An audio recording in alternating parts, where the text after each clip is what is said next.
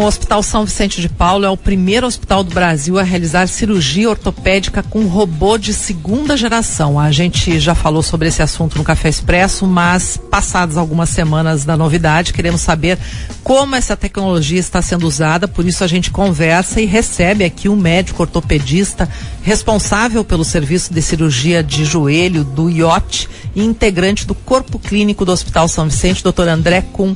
Bom dia, obrigado pela presença aqui, doutor André. Bom dia, Zumara. Bom dia, ouvintes da Rádio PF. É um prazer estar aqui no Café Expresso trazendo informações a toda a nossa comunidade. Bom, para que a gente tenha aí, o nosso ouvinte tenha um entendimento lógico desse processo, vamos começar pelo básico, né? Diferenciando o que, que é uma cirurgia uh, robótica e uma cirurgia convencional.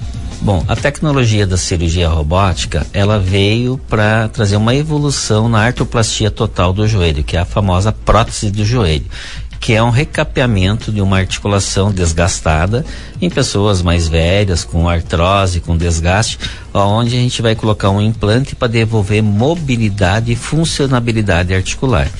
E isso exige, muitas vezes as pessoas, elas vão tendo com o passar dos anos, as pernas vão entortando, ou para o lado de dentro ou para o lado de fora. E também vão perdendo a mobilidade, vai ficando uma articulação mais rígida. E a artroplastia devolve essa funcionabilidade. E a cirurgia convencional, ela tem guias cirúrgicos, são instrumentais que com o uso de serra a gente vai lapidando o osso para colocar um implante. A cirurgia robótica, ela veio trazer uma precisão em que a gente usa uh, uma tomada de medida com a tecnologia que transmite uh, uh, com uma câmera que filma a articulação, com sensores que a gente coloca no joelho. Esses sensores transmitem uma imagem para um monitor, onde a gente vai ter um tamanho real da articulação.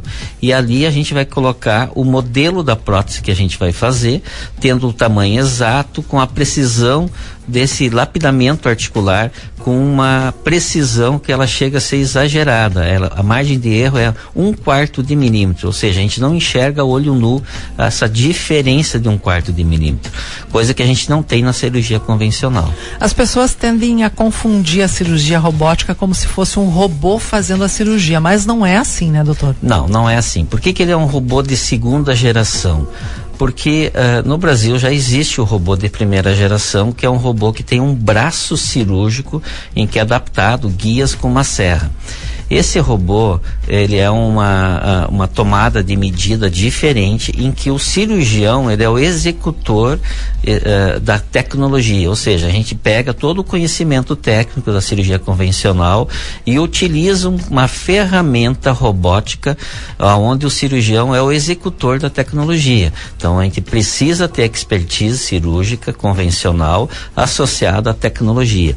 Diferente da cirurgia, por exemplo, urológica, ginecológica, abdominal, que com robôs são braços que vão executar e às vezes pode ser feito com um médico à distância. Não, essa não, essa tem que estar presencial, ele é peça fundamental do ato cirúrgico. Quantas cirurgias já foram feitas com esse auxiliar? Nós já fizemos hoje uh, eh, 20 próteses com a, utilizando o robô. Uh, faz 45 dias que nós começamos a fazer. Essa semana nós temos mais duas, né? Então é uma tecnologia que a gente está em plena evolução, né? Nós já temos no nosso serviço uma experiência de mais de 6 mil próteses de joelho, né? Então, uh, uh, uh, o serviço do IOT foi um dos pioneiros no interior do Rio Grande do Sul a fazer próteses com o Dr. Sagim, nos anos 80. Então, desde lá a gente tem toda uma expertise em artroplastia. E com a robótica, nós somos o primeiro serviço no Brasil a utilizar esse robô de segunda geração. Então, a, a gente também, uh, são cinco cidades hoje na América Latina que tem essa tecnologia e nós somos a primeira do Brasil. E isso é uma coisa que vai trazer muita vantagem, precisão, qualidade cirúrgica, desmistificação dos resultados, né?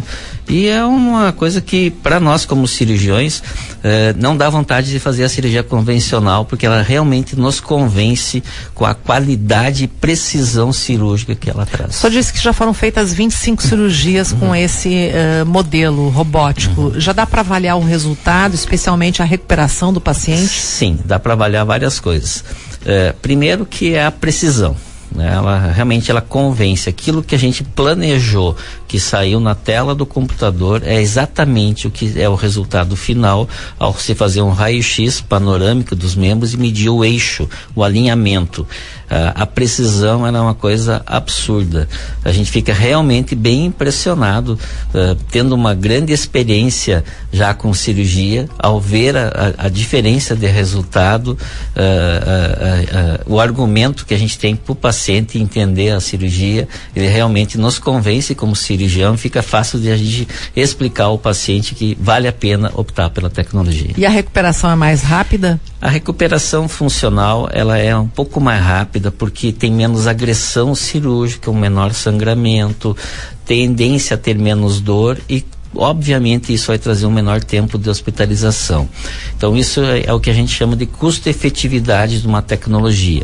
Todas as tecnologias médicas elas têm um, um impacto de investimento inicial que se transforma num, uh, numa, um, um uma tecnologia que traz uma vantagem econômica a médio e longo prazo, diminuindo o custo da, da, do procedimento. Então, obviamente que isso, com o passar do tempo, é uma tecnologia que vai ser cada vez mais usada e ela vai se tornar muito acessível e a gente vai olhar para trás, como vários outros procedimentos médicos, que a gente não aceita mais fazer de forma antiga.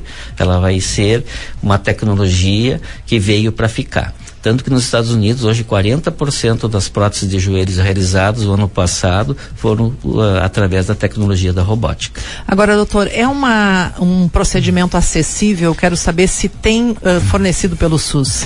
Não, ainda não. Toda tecnologia nova e nem pela saúde suplementar de saúde diretamente. Então é uma coisa que o paciente ainda ele tem que uh, pagar para realizar a tecnologia, ou de forma privada, ou pagando o custo da tecnologia de robótica, porque tem materiais que são descartáveis, materiais necessários que ainda não está no rol de procedimentos médicos. Não, toda inovação ela é implantada progressivamente.